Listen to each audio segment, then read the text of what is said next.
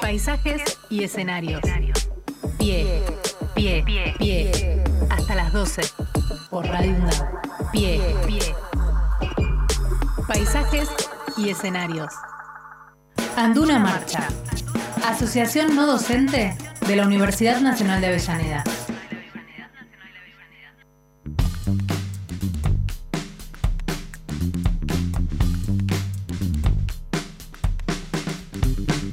11.03 y como ya escucharon en el, en el separador, en la presentación, es el bloque de nuestro gremio, eh, de los no docentes de la Universidad Nacional de Avellaneda, y hoy tenemos el enorme gusto de tener con nosotros a su máxima autoridad, Ana Laura Rullero, la secretaria general. ¿Cómo te va, Ana? ¿Cómo está, Fer? Gracias por, por el espacio, como por siempre. Por favor, es, es el espacio que a ustedes les corresponde, eh, por representar a todos los trabajadores de esta, no docentes de esta universidad. Y bueno, ayer tuvimos un gran día, ¿no?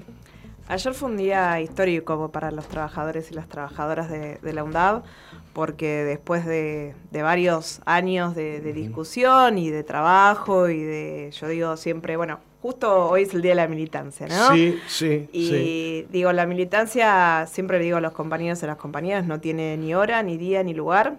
Es siempre y en todo momento, por lo menos los que tomamos el compromiso de ser dirigentes, ¿no? Y dirigentas. En nuestro caso, dentro del movimiento obrero organizado. Eh, y esto que quedó plasmado es trabajo también, porque es trabajo de nuestra paritaria local, que obviamente tiene sus representantes por la parte trabajadora y por la parte empleadora, y que fueron eh, anuando un montón de debates, de discusiones, de qué tipo de proyecto de universidad queremos a futuro. Eh, y bueno, y una voluntad política también, obviamente, de quien conduce la, universidad, que es el rector, para también ponerle un fin también a esta discusión. Y, desde nuestro lado siempre hacer partícipe a nuestra federación. Nuestro secretario de capacitación, Daniel Villa, que es paritario nacional, estuvo presente en estos años también en, lo que fue la discusión de la estructura. Eh, nuestro secretario general también. Y bueno, desde ambas partes, elevarlo también a la Secretaría de Políticas Universitarias y al Ministerio de Educación para eh, esto, ¿no? Un trabajo colectivo que termina con una resolución y que siempre digo, por ser que somos una universidad del centenario, o sea, bastante nueva, recién tenemos 11 años, hay todavía universidades que no, no tienen su estructura. Eso escuchaba ayer, sí, sí, sí, y mucho más viejas que nosotros. Eso creo que habla de un laburo enorme y de mucha discusión, debate. Y entender, yo siempre decía cuando estábamos en, plena discusión y transmitía también a los compañeros en, las reuniones informativas del gremio, que mm, lo que se quiere construir es esa visión de universidad y ese proyecto de universidad de acá a 10 años, donde obviamente tenemos que ir consolidando determinados procesos, determinados ingresos también. Bueno, hace muy poquito también tuvimos ingresos a la planta de la universidad. También. No hay más contratados, eso es un detalle importantísimo bueno, Eso creo que es fundamental y ahí también tuvimos el apoyo de nuestra federación. Bueno, el día de la Asunción de Anduna se firmó ese convenio programa y también estuvo presente nuestro rector. Creo que eh, hay un Estado presente, que obviamente se manifiesta a través de un Ministerio de Educación también presente con respecto a la parte presupuestaria. y, bueno, y también hay un sindicato que va a estar siempre dando las discusiones que siempre digo yo, que tenemos que dar y hacernos cargo de la responsabilidad que nos toca en nuestra historia.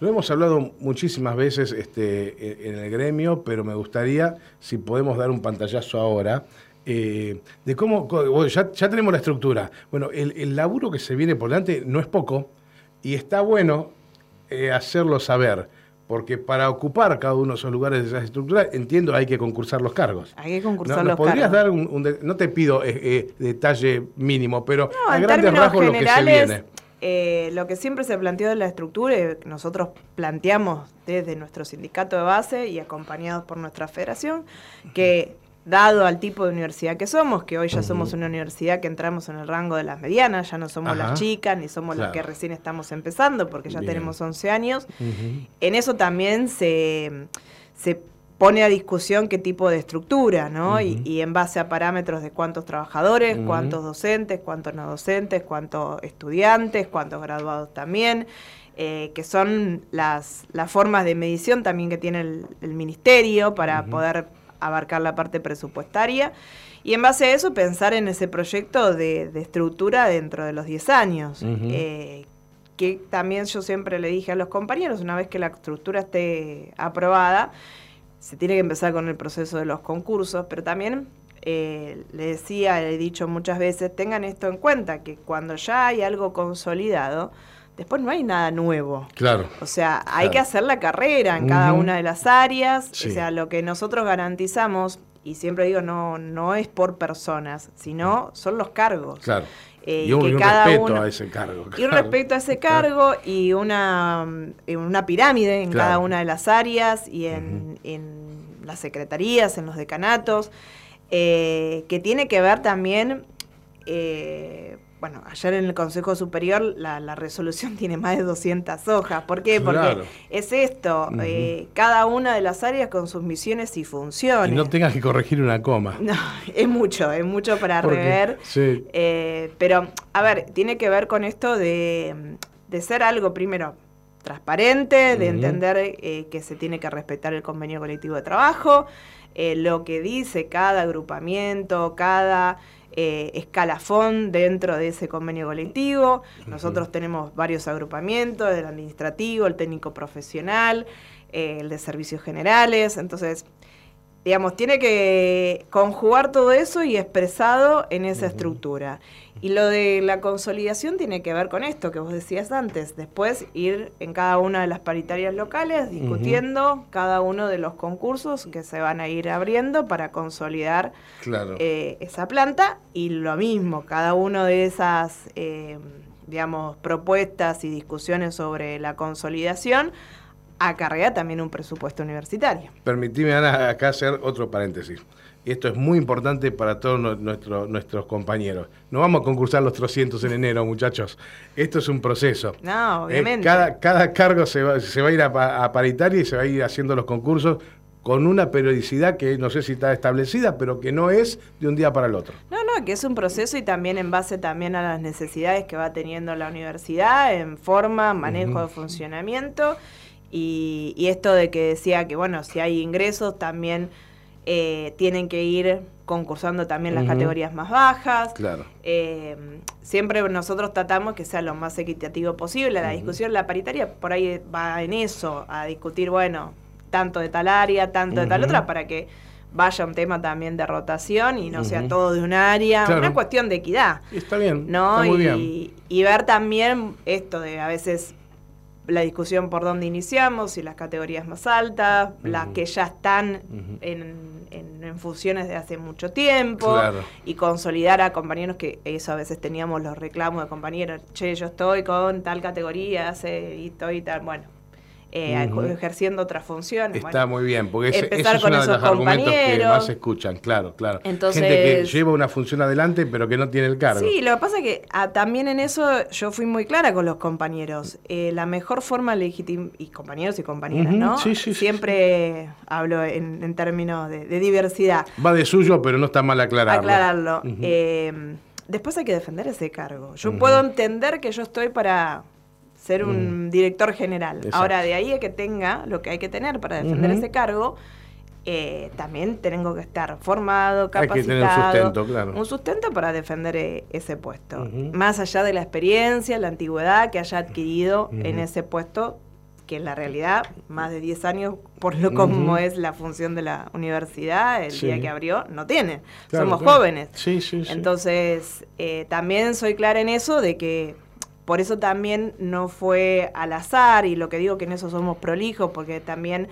en las paritarias estuvieron discutiendo el plan integral de capacitación. ¿Por qué lo discutimos? Porque veníamos a consolidar todo esto, ¿no? Entonces, que los compañeros tengan eh, los requisitos y los perfiles también para poder ocupar esos, esos cargos. Y acá, perdón, hoy soy el rey de paréntesis, acá también quiero hablarle a, mis compañeros. Cuando estamos hablando de la capacidad de formarse, de curso de capacitación, no hay que dejarlo pasar, hay que aprovecharlo, porque el día del concurso, compañeros, eso va a pesar. O sea, no es que se hacen estas cuestiones por, por gracia, hay que llenar esas aulas completas de trabajadores no docentes para estar cada vez más capacitados y para tener la posibilidad de defender ese cargo que queremos tener, incluso desde la formación en estos cursos, ¿no? Porque valen para eso.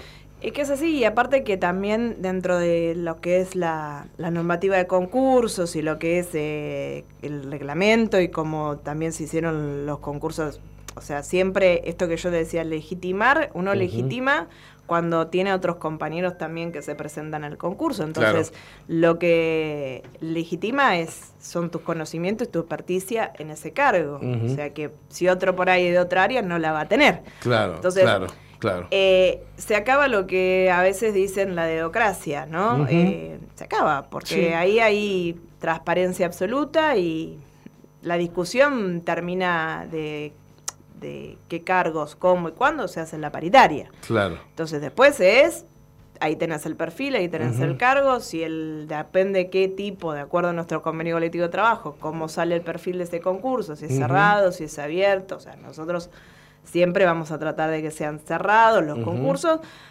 en términos de internos dentro de la universidad, ¿no? Eh, claro, Que no sean abiertos para la afuera. Sí. Pero en términos Pero podría pasar en algún caso. En algún caso sí, sí, porque a veces pasa que no tenemos los compañeros para determinados cargos. Claro. Entonces, si primero se llama interno, cerrado, general, y no se cubre el cargo y después lo tenés que abrir. Correcto. Y, y una, una, pregunta, esto, quiero formular bien la pregunta porque puede causar algún tipo de nervio. Eh, supongamos que un compañero concursa por el cargo en el cual ya viene trabajando y hay otros compañeros que se presentan y le ganan el concurso. ¿Qué pasa con él? En términos de, pasar no pasa nada porque tiene una planta transitoria. Perfecto, eso es una gran tranquilidad, porque a veces está el, imaginario, ¿y qué pasa? Yo me quedo afuera, me, me quedo sin trabajo. No, tiene, va a, pasar eso. tiene esto de entender de que se tiene que seguir formando, capacitándose para si se abren otros concursos poder presentarse, porque lo que uno a ver, quiere lograr siempre es la estabilidad. Claro. Y eso se logra con la planta permanente. y concursando. Y concursando. Bien, es un llamadito de atención en el caso de que pierdas tu concurso. Eh, es así y tiene que ver con también eh, con cuántos llamados, porque también después si pasan, la realidad que algunos compañeros también pueden no presentarse, es una opción no presentarse. Ahora, el no presentarse en el cargo que detentás, sí. ya tiene un límite, o sea, después del tercer llamado... Sí Claro, claro. Eh, te tenés que presentar. En el tercer llamado sí o sí te tenés sí, amigos, o sea, este, no, no, no se van a quedar sin trabajo en lo inmediato, pero ojo, porque tenés tres oportunidades alguna tenés que, en alguna tenés que, estar capacitado para la función que para, Exacto. Bueno, muy bien. Yo eh, quiero, quería ser muy claro en esto porque son preguntas que nos van haciendo. son preguntas que creo que yo en, más de una oportunidad, o yo, Luis o Roxana, hemos contestado. Sí, me imagino que nos abruman con informativas porque lo hemos hablado cuando hablábamos de los concursos, porque también en la, en la ansiedad de los concursos, también yo, en eso lo más sincero somos con los compañeros también eh, tenés que tener las capacidades para ese para ese cargo, que no, a ver, eh, vuelvo a decir, no tiene a veces que ver ni con títulos, sino tiene que ver con una experticia en el área, con en algunas sí por ahí te piden determinado título habilitante, porque es así. Doy un ejemplo, ir a concursar un cargo para ser apoderado de la universidad, si no sos abogado, no puede es como que manejar los números sin ser contador, ¿no? Exacto. Hay cuestiones, o mismo ustedes en la radio, son técnicos, o sea, obviamente que el título pesa y mucho. Claro, exactamente. Eh, como vos también decías, hay formaciones específicas de determinadas áreas, ¿no? Si están en las áreas de lo que es estudiantil, atención a alumnos, bueno, ahí está todo el sistema del SIU, que obviamente tienen que estar con esa experticia, con ese manejo. Por eso, todo lo que vos decías de, de, las formaciones que a veces son específicas y que lanzamos a través del plan integral de capacitación, obviamente que les va a sumar el concurso. De aquellos que no las hacen. Claro. Eh, porque tienen puntaje, el concurso y el perfil va por puntaje. Entonces, siempre va, va a tener, o si hay una área determinada que tiene algún tema de atención al público y que eh, si yo tengo, eh, por ejemplo, el curso de lengua de señas, es una para una, un área particular, que el área de bienestar universitario, me va a sumar. Imagínate en alumnos. ¿eh? que se te presenta la, la, situación de tener que recibir a un alumno que tiene una dificultad para expresarse. Está bueno. Es que, y aparte va a sumar, porque es un plus. Claro, claro.